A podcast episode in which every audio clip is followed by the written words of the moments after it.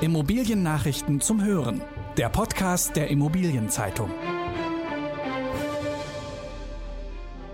Der Bau von Rechenzentren boomt. Frankfurt strickt sich einen Hochhausrahmenplan.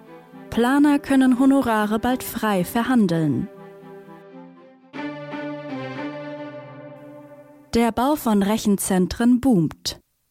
Für Rechenzentren sind alleine in Frankfurt innerhalb weniger Jahre mehrere hunderttausend Quadratmeter Fläche entstanden. Die fortschreitende Digitalisierung, etwa in Form von kommunizierenden Autos und neuen Mobilfunktechnologien, treiben den Boom weiter an. Die Datenhüter brauchen immer mehr Platz und Hallen.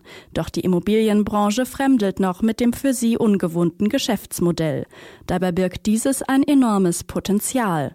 Laut dem Stadtplanungsamt Frankfurt sind im vergangenen Jahr stadtweit mehr als 60 Rechenzentren im Betrieb oder im Bau gewesen. Frankfurt ist gemessen am Datendurchsatz der größte Internetknoten der Welt. Doch Rechenzentren zu bauen bringt viele Hürden mit sich. An den Standorten muss etwa die Strom- und Wasserversorgung gesichert sein. Außerdem muss die Stadtpolitik mitziehen. Zwar erzeugt ein Rechenzentrum weniger Lärm und Verkehr als eine Logistikhalle, dafür schaffen die Betreiber aber auch weniger Arbeitsplätze. Mehr dazu erfahren Sie in der aktuellen Titelgeschichte der Immobilienzeitung, wo die Daten hausen. Frankfurt strickt sich einen Hochhausrahmenplan. Wo können in Frankfurt neue Hochhäuser gebaut werden? Diese Frage soll eine Neuauflage des Hochhausrahmenplans für die Bankenmetropole klären. Jetzt hat die Stadt den Auftrag für die Konzeption des Updates an zwei Planungsbüros vergeben. Dabei handelt es sich um 03 Architekten und das Büro Albert Speer und Partner. Sie sollen unabhängig voneinander ihre Studien erarbeiten, dürfen sich aber miteinander austauschen. Was schon jetzt klar ist, die zuvor favorisierte Idee, mehrere Cluster mittelhoher Bürotürme, zum Beispiel im Europaviertel an der Messe zuzulassen, ist vom Tisch. Neben dem Bankenviertel soll es nur noch zwei weitere Hochhausstandorte in Frankfurt geben. Zum einen zwischen dem Hauptbahnhof und dem Mainufer und zum anderen rund um die Europäische Zentralbank. Und noch etwas steht bereits fest. Der überarbeitete Hochhausrahmenplan wird eine Ausschlusswirkung haben. Das hat das Frankfurter Planungsdezernat auf Anfrage der Immobilienzeitung bestätigt. Zusätzliche Hochhausprojekte außerhalb der drei künftigen Gebiete sind damit nicht mehr möglich. Planer können Honorare bald frei verhandeln. Architekten und Ingenieure können ab dem Jahreswechsel ihre Honorare frei verhandeln. Der Bund setzt dann die bisher geltenden Mindest- und Höchstsätze der Honorarordnung außer Kraft. Die Unter- und Obergrenzen bei der Bezahlung von Planern sind eine deutsche Besonderheit. Sie verstoßen aber gegen die Richtlinien der Europäischen Union.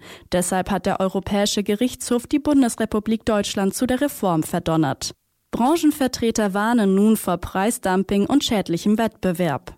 Im Sinne der Qualität und des Verbraucherschutzes sollten weiterhin angemessene Honorare gezahlt werden, fordern die Kammern der Architekten und Ingenieure. Berlin ist der Liebling der Investoren. Die Immobilienbranche sieht Berlin als den zukunftssichersten Investmentstandort in Europa. Das hat eine Umfrage ergeben, die das Urban Land Institute jährlich zusammen mit den Beratern von PwC durchführt. Demnach führt Berlin vor London und Paris. Doch auch auf den nachfolgenden Plätzen sind deutsche Immobilienhochburgen gut vertreten. Demnach landet Frankfurt auf Rang 4, Hamburg auf 6 und München auf Platz 7. Es gibt mehrere Gründe, die deutsche Städte derzeit attraktiv machen. Zum einen glauben die Befragten, dass Deutschland generell eine sichere Bank für Investments ist. Zum anderen ist die deutsche Wirtschaft bislang vergleichsweise gut durch die Corona-Krise gekommen. Die Corona-Krise trübt die Bilanz von Unibail. Die Corona-Pandemie verhagelt Unibail Rodamco Westfield die Bilanz. Das französische Unternehmen betreibt knapp 90 Einkaufszentren weltweit, 23 davon in Deutschland. Wegen der Krise sind die Umsätze der Mieter eingebrochen und viele haben ihre Pacht nicht mehr zahlen können. Die Mieteinnahmen von Unibail sind deshalb in den ersten neun Monaten 2020 gegenüber dem Vorjahr um fast ein Fünftel gesunken.